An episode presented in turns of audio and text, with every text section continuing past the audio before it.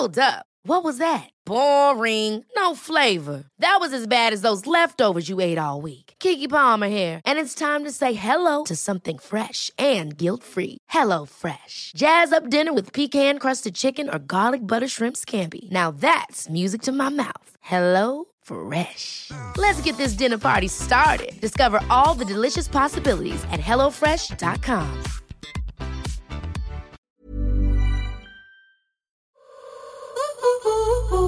Simone de Beauvoir écrivait On ne naît pas femme, on le devient. Elles sont influentes, puissantes, passionnées ou encore ambitieuses. Leur réussite, elles ne la doivent qu'à elles-mêmes. Mes invités se livrent sur leurs choix, leurs succès, les obstacles aussi parfois. Leur point commun, elles ont toutes un parcours inspirant. À travers leurs histoires, c'est une voix pour les générations futures. Je suis Florence Grisi. Bienvenue dans Femmes d'avenir. Je ne vous cacherai pas, madame, que ce n'est pas parce que vous êtes une femme que vous êtes ici aujourd'hui. C'est parce que vous êtes un grand écrivain. Être une femme ne suffit toujours pas pour s'asseoir sous la coupole, mais être une femme ne suffit plus pour être empêchée de s'y asseoir. Oh, féministe, euh, qu'est-ce qu'on entend par cela? Je, je ne crois pas être féministe au sens de revendication des femmes, euh, de vouloir euh, démontrer qu'elles ont été euh, les esclaves des hommes et qu'elles ont été très malheureuses. Euh, je n'appréhende pas du tout le problème de cette façon, mais je crois que les femmes ils, euh, peuvent apporter beaucoup dans notre société. T'as la tête ailleurs Dans les nuages. Et toi? Sur les épaules, pour montrer à tous ces mecs de quoi on est capable. T'es prête? Plus haut, plus loin, plus vite. Voilà. Et si nous abordions la carrière des femmes sous forme de jeu? Imaginez une route où chaque pas représente un choix, un défi ou une avancée vers le succès professionnel. Ces pas, tour à tour freinés par des obstacles, tels que le plafond de verre ou des préjugés, ou au contraire accélérés par la persévérance et l'égalité des opportunités, dessinent une trajectoire unique pour chaque femme. Comment ces pas façonnent-ils le parcours professionnel des femmes et comment pouvons-nous collectivement créer un terrain de jeu où chacun a une chance égale d'avancer? Mes invités, Isa Terrier et Coralie Fragnat, ont imaginé ce jeu. 1000 pas. Une approche ludique qui nous invite à réfléchir sur la manière dont les femmes naviguent dans le monde professionnel tout en lançant des questions stimulantes sur la conception d'une carrière équitable et épanouissante. Bonjour Isa. Bonjour Coralie. Bonjour. Alors, Isa, tu as un micro.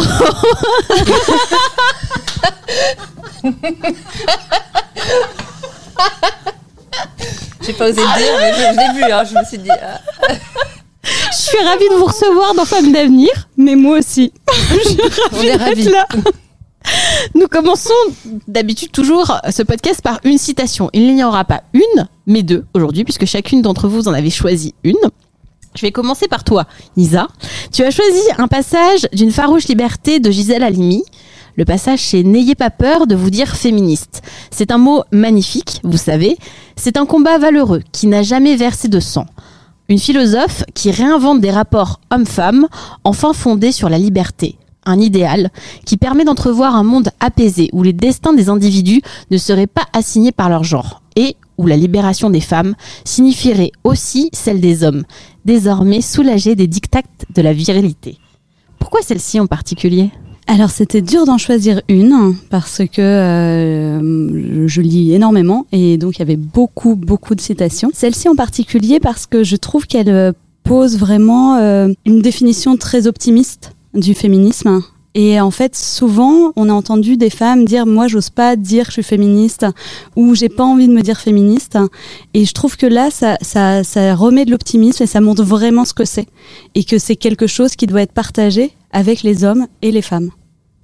Et c'est pour ça que je l'ai choisie parce que je trouve qu'elle elle correspond exactement à ce que j'ai envie de voir dans la société. C'est un très bon choix. Et toi, Coralie, tu as choisi une citation d'Alexandre Jolien. La vie est bien trop courte pour perdre son temps à se faire une place là où l'on n'en a pas. Pour démontrer qu'on a ses chances quand on porte tout en soi, pour s'encombrer de doutes quand la confiance est là, pour prouver un amour à qui n'ouvre pas les bras, pour performer au jeu de pouvoir quand on n'a pas le goût à ça, pour s'adapter à ce qui n'épanouit pas. La vie est bien trop courte pour la perdre à paraître, s'effacer, se plier, dépasser, trop forcer. Quand il nous suffit d'être et de lâcher tout combat que l'on ne mène bien souvent qu'avec soi, pour enfin faire la paix, être en paix, et vivre en faisant ce qu'on aime, auprès de qui nous aime, dans un endroit qu'on aime, en étant qui nous sommes, vraiment. C'est une belle citation aussi. Merci. Pourquoi tu l'as choisie? Alors, euh, pour plusieurs raisons. La première, c'est que c'est une invitation euh, aux femmes euh, à prendre leur place. Donc, c'est le premier, la première raison. Et aussi, c'est aussi une ode à l'entrepreneuriat et un peu à l'histoire de Bijou, qui dit un peu euh, fais- faisons ce qu'on aime faire avec les gens qu'on aime et euh, n'essayons pas de nous faire une place euh, peut-être dans une entreprise où on n'avait rien à faire. Alors, on, on parle aussi de l'enfance dans Femmes d'avenir, et j'aimerais savoir quelle petite fille étiez-vous, toutes les deux?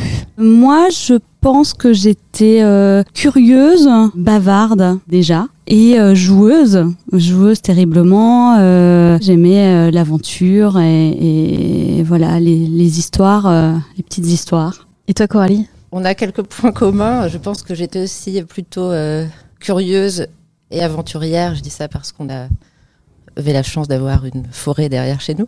Un peu timide, euh, beaucoup dans les bouquins aussi, mais euh, un peu touche à tout, on va dire. Oui, parce que tu dis derrière chez nous, alors vous n'êtes pas sœurs, mais Non. vous êtes amis de très très très longue date, puisque vous habitiez dans la même rue, c'est ça? Et vous connaissez depuis euh, toute toute petite, la maternelle? Oui, la maternelle, c'est sûr. Alors après, euh, sur la, enfin, on n'était pas dans la même classe, mais on habitait dans la même rue, dans un village dans l'est de la France qui s'appelle Roseriol. Oui, je le cite. J'ose. Oui, tu peux le citer, il faut Et, être fier. euh, et, euh, et donc oui, on habitait dans le même lotissement. Oui, et nos parents étaient amis, donc on est partis en vacances ensemble. La maman d'Isa était mon institutrice. Enfin, on a plein, plein de, De connexion. de connexions. Enfant, on se dit souvent qu'on a des, des sources en fait d'inspiration, des personnages qu'on admire. Et alors chacune d'entre vous, je vous ai demandé aussi qui vous admiriez quand vous étiez petite. Coralie, tu m'as cité Fantomette. Ouais. Un pur Pourquoi Fantomette des années 90 Alors déjà, j'aurais- je rêvais à l'époque d'avoir une trottinette euh, électrique. Euh, maintenant, plus du tout. Bizarrement, euh, je, je- maintenant qu'on peut monter sur une trottinette électrique, ça me tente plus. Et aussi parce qu'elle faisait euh, la justice. Un peu, euh, c'était la justicière masquée et, euh, et voilà, et elle, elle allait euh, à la fois dénouer des énigmes parce que finalement, moi, je crois que ma porte d'entrée dans le jeu, c'est le côté un peu euh, détective, énigme, club des cinq, tout ça. Donc euh, et voilà, elle avait un vrai sens de, de ce qui est juste. Et euh, c'est ça que j'aimais chez elle. T'es pas la, la première invitée à me citer Fantomette. Il y en a beaucoup qui sont dans ce personnage qu'on admire parce que voilà, justicière. Et la trottinette, je crois aussi. Ouais. T'es pas la seule non plus. C'est vraiment quelque rêve. chose qui est un grand rêve pour beaucoup de, pour beaucoup de Et femmes maintenant, c'est un apparemment. et grand cauchemar. Ça. Et toi, Isa, alors là, c'est intéressant et je vais te laisser me citer le personnage et plutôt la personne que tu admirais quand tu étais petite. Alors, c'est Kevin. Voilà, Kevin de Maman, j'ai raté l'avion. Et, euh, et de Maman, j'ai encore raté l'avion, Oui. qui est encore mieux même. Et en fait, euh, ce personnage, je- je- quand euh, tu nous as posé cette question, je me suis dit, quel est le personnage que j'ai le plus vu et euh, à qui j'ai eu le plus envie de ressembler en fait et qui a certainement dû m'inspirer sur plein de choses. Et en fait c'est ce personnage qui se retrouve tout seul dans cette maison et qui doit faire face à plein de choses mais à la fois des choses très positives parce que c'est le début de son indépendance. Il se fait à manger tout seul il gère tout il écoute la musique qu'il aime il fait du bruit chez lui. Et en même temps il, il- il a des peurs et il doit ruser, il doit trouver des pièges pour lutter contre les voleurs. Et, et je trouve que c'est un, un génie de créativité. Et il y a aussi un peu de justice hein, dedans, c'est qu'il va essayer de faire le bien quand même à sa hauteur. Ouais. Et aussi, il y a un truc qui m'a marqué moi, euh, donc dans ce dans ce film, c'est que c'est un peu le plus chétif de la famille. Il est un peu petit comme ça, il paye pas trop de mine. Vrai. Et en fait, euh, il arrive à faire des grandes choses. Et je trouve ça chouette. Et je crois que ça m'a inspiré. Est-ce que vous aviez déjà un, des rêves en étant petite, des envies de, de métier que vous aviez envie de faire, des choses où vous disiez, tiens, moi quand je serai grande, j'ai envie de faire ça? Euh, moi, je suis passée par euh, plusieurs phases. Euh, bon, quand j'avais 10 ans, je voulais être présidente de la République. Donc, euh, ah, ah voilà, oui, le truc. ah bah là Bon, c'est quand même, voilà. euh, là il y a quand même un, oui, ouais, il y il y a avait du quand niveau. même un, un- un- un- voilà, j'avais écrit à Jacques Chirac à l'époque. Et, Ah oui. ah ouais, ouais, ouais, ouais. Et si Euh, t'avais répondu? oui, et j'ai toujours la, la lettre. hein. Elle est cachetée de l'Élysée. Oui, oui, elle m'avait répondu. Tu te rappelles ce, qui... ce que tu lui avais Oui, je me rappelle très bien. J'aurais jamais écrit la même chose aujourd'hui.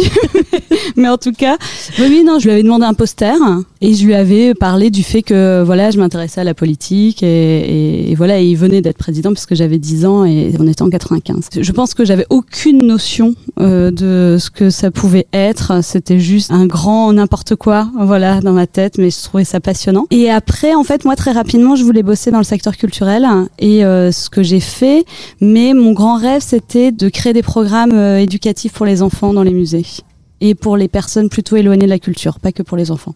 Voilà, c'était ça mon rêve. T'en es pas si loin. Non, non, j'en suis pas si loin. Et toi, Coralie? Alors moi, c'était un peu flou, je crois. J'ai voulu être médecin un Mhm. moment, jusqu'à ce que je me rende compte de ce que ça impliquait, je crois. Comme moi, Euh, avec président de la République. Après, On je me suis dit pharmacienne, ça a été une idée Mhm. euh, qui m'a euh, traversé l'esprit. Et puis après, euh, je voulais travailler dans la musique euh, parce que j'étais Mhm. passionnée de musique. Et puis très vite, je me suis rendu compte que euh, si je travaillais dans la musique, j'allais peut-être perdre le côté passion pour la musique. Et je me suis dit que c'était peut-être pas la meilleure des idées.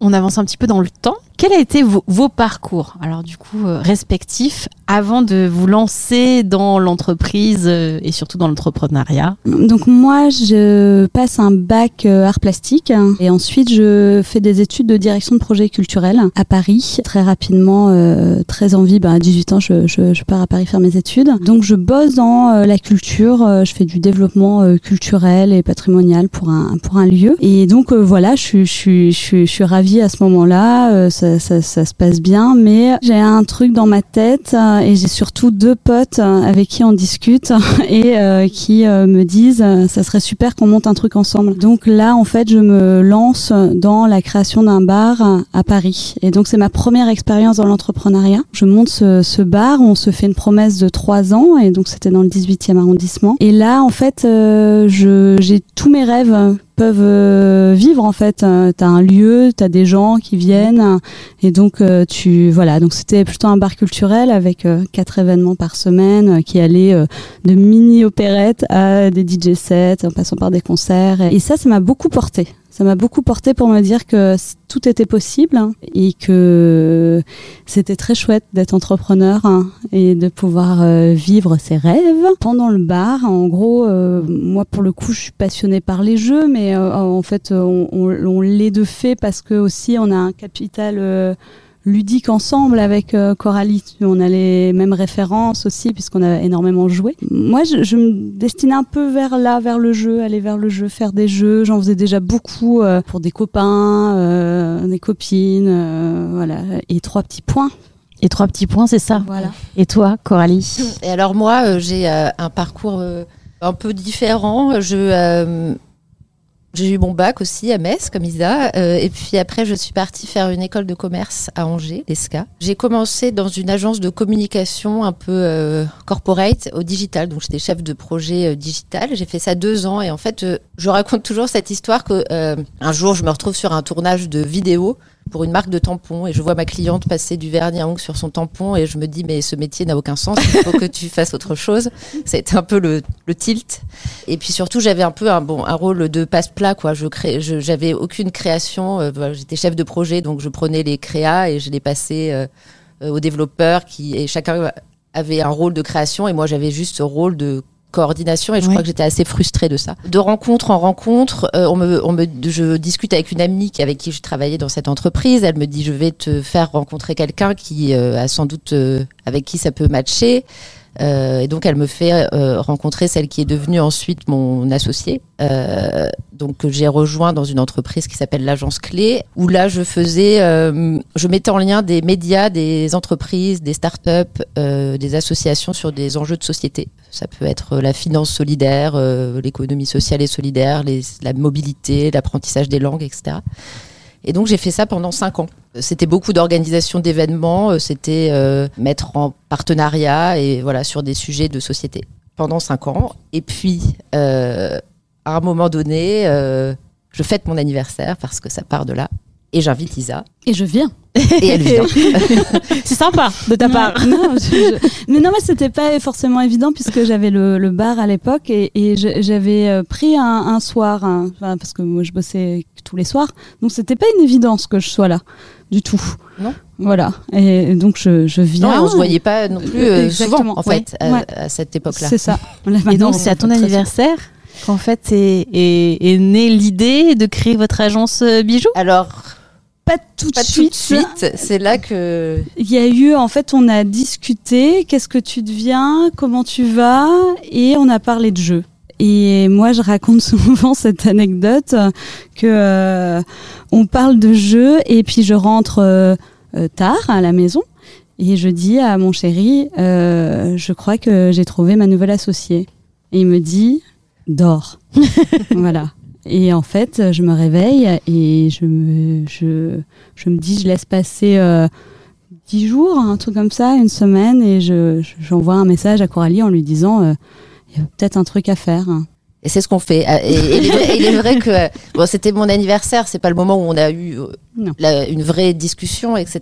Et, euh, et en fait, euh, donc Isa me convoque euh, et on boit un verre ensemble et euh, bah, ça semble assez évident que on va le faire. C'était le bon moment pour moi, le bon moment pour elle. Mhm. euh, Et c'était il y a combien de temps? On est en 2015 à ce moment-là. En 2015. On est en 2015 et euh, Bijou est né euh, en 2016.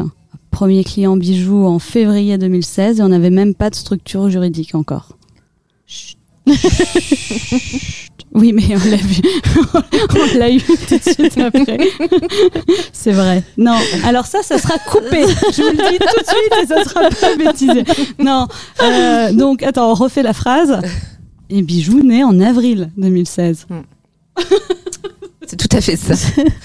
Alors, Voilà. avant de parler un petit peu plus de, de l'agence bijoux et puis du jeu Mille pas, est-ce que vous avez eu des personnes qui vous ont inspiré et surtout qui ont peut-être été des mentors durant euh, vos parcours professionnels? Je dois dire que j'ai quand même quelqu'un Hmm. qui euh, qui a été et qui l'est encore d'ailleurs assez euh, clé puisque elle a été ma première euh, manageuse de mon premier boulot. Puis c'est elle qui m'a fait rencontrer mon associé ensuite. Puis on travaille euh, avec elle euh, régulièrement avec Bijoux. Donc euh, voilà, c'est mon amie Maude. Euh, si elle me regarde, je la, remercie. Elle, elle a vraiment un, voilà un rôle un rôle fil rouge. Je me rends compte quand même que euh, c'est Enfin, j'ai quand même reçu, je pense, une éducation qui m'a donné le- le- l'entrepreneuriat comme une option. Et je me rends compte que c'est pas une évidence. Clairement, c'est pas du tout Voilà. une évidence Mm. pour beaucoup de personnes. Parce que l'entrepreneuriat, je vais, je vais faire peut-être une petite parenthèse, c'est vrai que ça fait peur Oui. Enfin, Oui. de se dire malheureusement départ. euh, au départ et puis Mm. même tout au long du parcours. Encore, non? Encore, non, parce que parfois, alors j'ai reçu pas mal d'invités qui effectivement bah, nous ont expliqué les hauts, les bas, et puis euh, parfois euh, trois semaines avant, en fait, se sont dit ben en fait on va mettre la clé sous la porte, puis au final il y a une levée de fonds qui arrive ou, ou même voilà un produit qui, qui fonctionne tout de suite. Mais c'est ouais, c'est les montagnes russes, euh, un petit peu l'entrepreneuriat. Complètement, mais après, moi, je, me dis aussi que le salariat, ça fait peur aussi. Tu vois, dans le, dans le même temps, euh, c'est pour ça que je dis au départ, ça fait peur. Moi, la première fois que j'ai fait de l'entrepreneuriat, j'ai eu très peur. J'ai vraiment eu très, très peur. Et je me dis que ce sentiment-là, c'est pas qu'il n'est pas présent et il faut qu'il soit présent parce que en fait euh, la peur c'est c'est hyper bénéfique aussi sur plein de choses. Ça évite de faire des bêtises aussi. Euh, ça met en garde. Mais aujourd'hui je crois qu'il y a des choses qui me font plus peur que ça que l'entrepreneuriat. Comme quoi? ben non, mais être dans un, par exemple, me retrouver dans une culture d'entreprise euh, qui serait pas euh, euh, adaptée, euh, Serait pas avec me tes valeurs, retrouver par avec des- exactement, Ouais. où je trouverais pas le sens dans mon travail, où je pourrais euh, frôler euh, le burn-out, le bore-out, euh, le burn-out, hein, parce que voilà, tous, ils existent tous. Euh, ça, ça me fait peur. Et je, je crois que cette peur-là, elle prédomine par rapport à la peur que peut engendrer l'entrepreneuriat. Et toi, l'entrepreneuriat, ça t'a fait peur ou pas? Un peu, mais alors, je sais qu'on m'a ré- répété régulièrement euh, Ah, t'as monté ta boîte, tu as du courage. Et moi, ma réponse, c'est euh, Ça m'aurait demandé plus de courage que de d'être dans une entreprise euh, en CDI, je crois. Oui. Parce que, euh, enfin, chez moi, c'est peut-être plus facile, plus naturel, plus. euh, voilà, ça me, moins de frustration. Alors, on revient à l'agence Oui. Bijoux. Est-ce que vous pouvez un petit peu nous expliquer qu'est-ce que vous faites exactement? Coralie. Merci Isa. Euh, alors Bijou est une agence de, création de solutions ludiques. Euh, donc quand on dit solutions ludiques, ce sont des jeux au sens euh, large. Ça peut être un jeu de cartes, un jeu de plateau, un escape game, ça peut être un atelier d'idéation ludique, ça peut être un séminaire, etc., etc. Mais on parle vraiment de solutions ludiques parce que à chaque fois, on va aller essayer de résoudre un problème euh, que rencontre euh, une organisation, une entreprise, une association. Par exemple, euh, je veux embarquer tous mes collaborateurs dans la stratégie RSE, je veux euh, recruter différemment, je veux onboarder mes nouveaux collaborateurs autrement qu'avec une réunion, etc., etc. Je veux sensibiliser à l'égalité femmes-hommes et nous, on va aller euh, en fonction des contraintes données par le client, en tout cas de son brief. Euh, ça dépend si euh, les gens sont à distance, au même endroit, s'ils sont 10, 50, 500, 1000. Euh, et euh, on va aller créer euh, le- la solution ludique euh, qui va répondre à ces problèmes. Donc vous, vous communiquez essentiellement en entreprise, c'est ça? Ouais. Principalement, oui. donc, Entreprises, associations, ONG. Bon, on en arrive à, à parler de, du jeu Mille pas? Hmm, les mille pas, oui. Les mille pas. Comment vous en arrivez à ce, à ce jeu? Parce que c'est pareil, c'est quand même euh, beaucoup de travail, ça aussi, on, Mm. va, on va le dire. Mm. Mais li- l'idée, elle a, elle a germé dans vos esprits comment? Euh, L'idée, elle est venue en 2020. On a un dispositif qui s'appelle Fémi Ludique, euh, c'est-à-dire que depuis qu'on a commencé à créer euh, Bijoux, au départ, on avait un blog où on parlait de jeux et d'enjeux de société. Et donc, on parlait de jeux et d'écologie, de jeux et de santé, jeux et sexisme, euh, jeux et égalité. Et donc, on a rencontré pas mal de créateurs et de créatrices de jeux euh, qui nous ont montré leurs leurs jeux et il y a eu beaucoup de jeux sur l'égalité notamment ou sur les rôles modèles, sur les stéréotypes, sur la santé des femmes. Et on a constitué nous une ludothèque euh, féministe euh, avec plein de plein de jeux différents. On est invité à un festival qui s'appelle le Printemps des fameuses à Nantes en 2020, en mars 2020 et euh, pour présenter ces différents jeux et on a l'idée de faire un, de créer un jeu en live en fait. De, de, de se dire bon bah quitte à avoir 1000 femmes parce qu'il y avait euh, c'est ça à peu près la jauge du festival 1200 euh, femmes euh, et hommes hein, mais principalement des femmes qui euh, viennent parler de leur carrière et qui suivent des conférences et des ateliers. Et, euh, et on se dit bah, on va les interroger on va leur poser des questions sur leur carrière professionnelle et on va essayer de créer un jeu comme ça avec des verbatims avec faire un grand mur de la parole etc et donc en mars 2020 Covid, pas d'événement, printemps des fameuses, mais ça ne nous a pas arrêté dans notre idée, donc on a décidé de le faire euh, sans l'événement et de faire tout ça en ligne. Donc on a à ce moment-là, euh, on a d'abord préparé le terrain de vraiment euh, de quel jeu on voulait faire, de quel euh, message on voulait faire passer, et puis on a bah, on a travaillé sur un concept de jeu. On a lancé une consultation en ligne, donc on a demandé euh, dans ce questionnaire euh, auprès des femmes, on leur a demandé quels freins elles ont pu rencontrer pendant leur carrière, quels accélérateurs et ce qu'elles feraient si elles étaient présidentes de la République.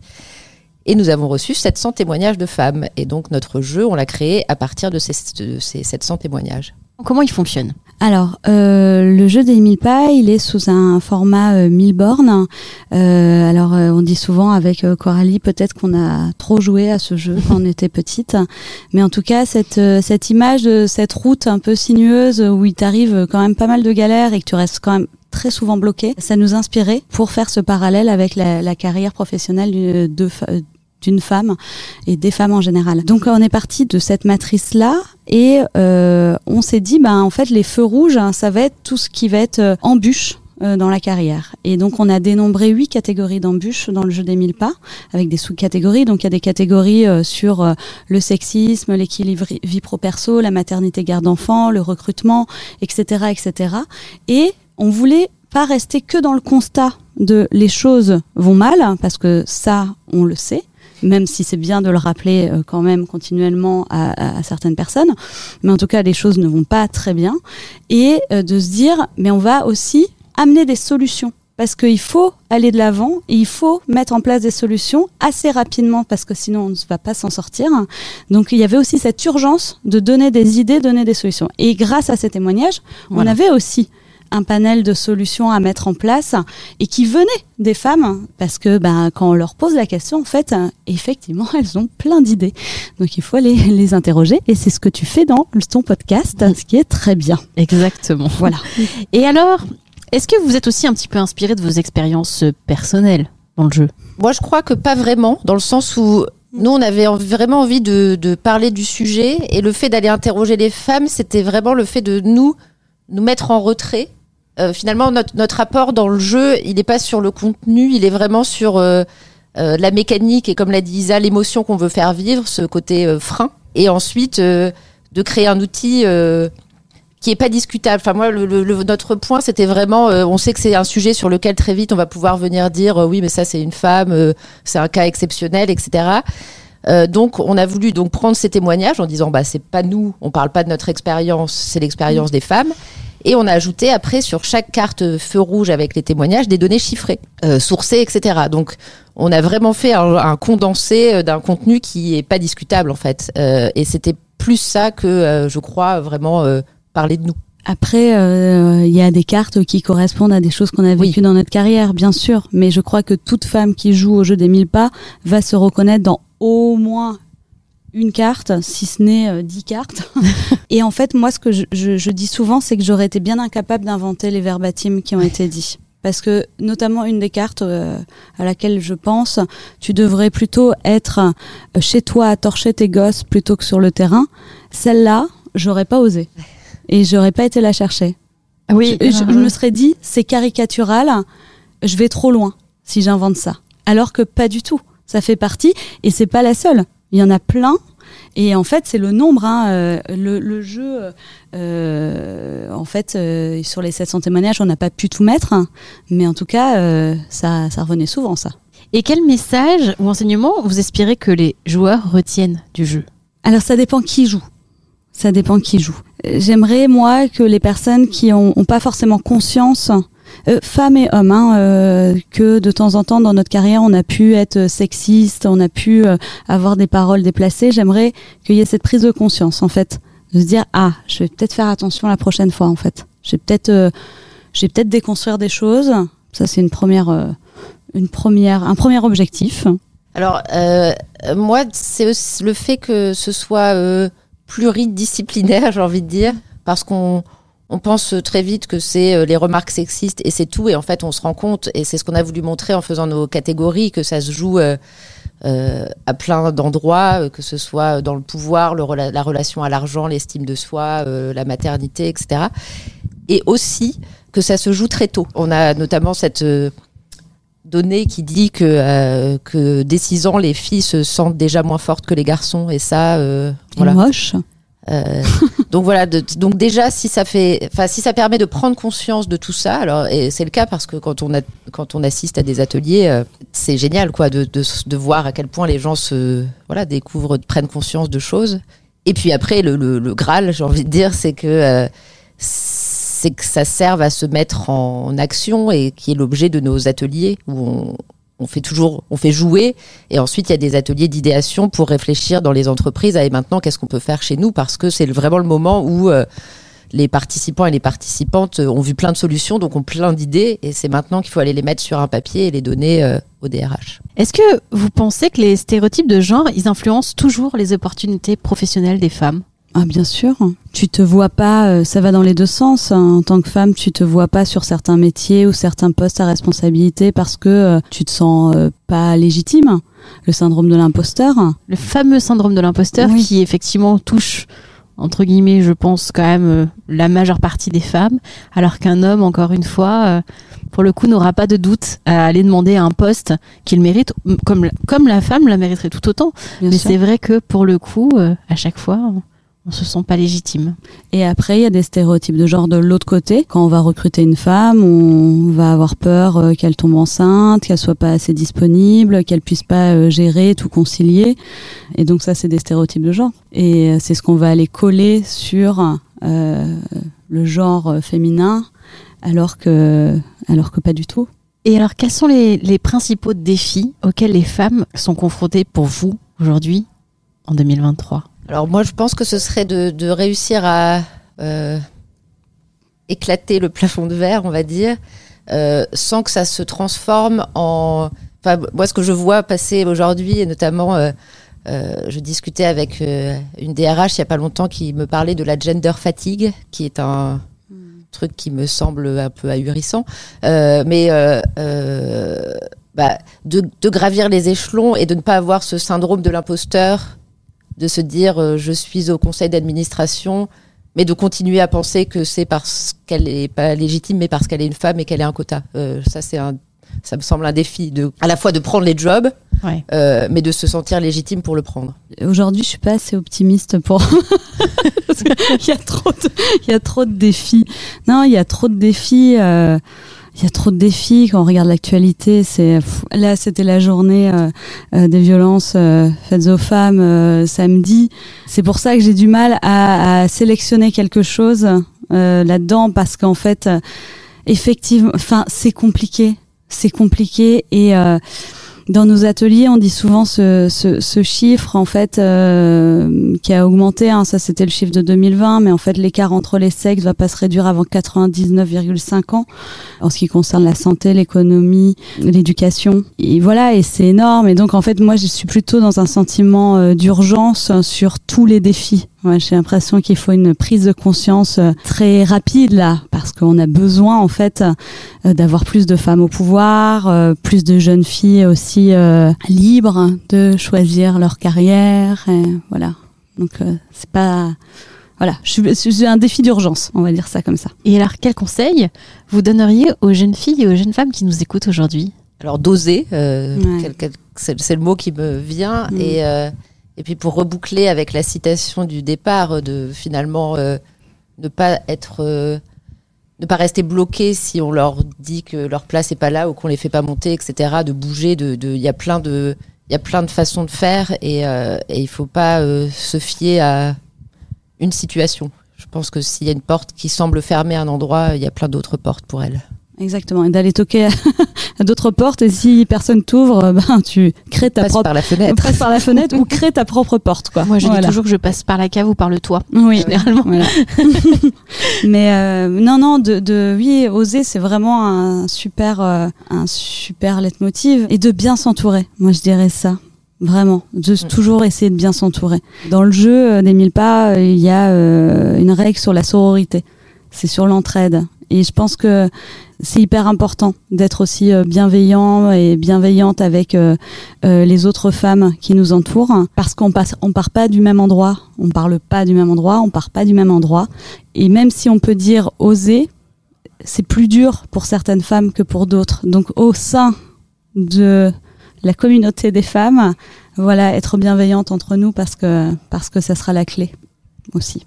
Et je, rajoute juste que dans le dans les, tous les témoignages de femmes qu'on a eus, il y a quelque chose qui revient beaucoup, c'est cette phrase qui est terrible où, les femmes disent mon plus grand frein c'est moi.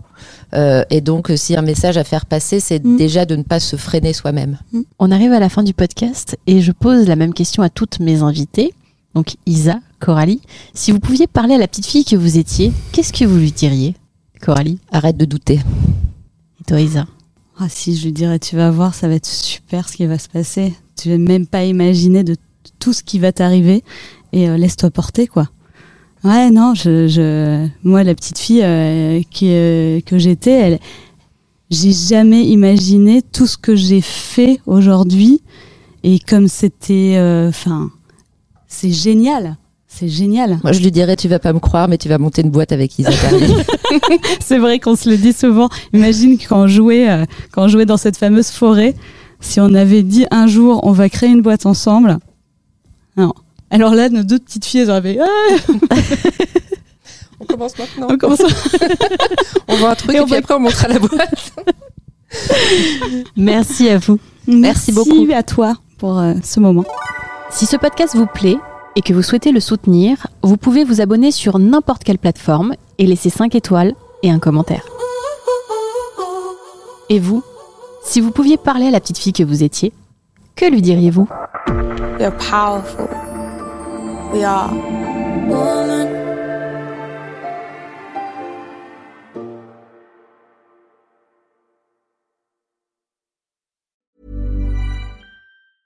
Ever catch yourself eating the same flavorless dinner three days in a row? Dreaming of something better? Well, HelloFresh is your guilt-free dream come true, baby. It's me, Kiki Palmer. Let's wake up those taste buds with hot, juicy pecan-crusted chicken or garlic butter shrimp scampi. Mm. Hello Fresh. Stop dreaming of all the delicious possibilities and dig in at HelloFresh.com. Let's get this dinner party started.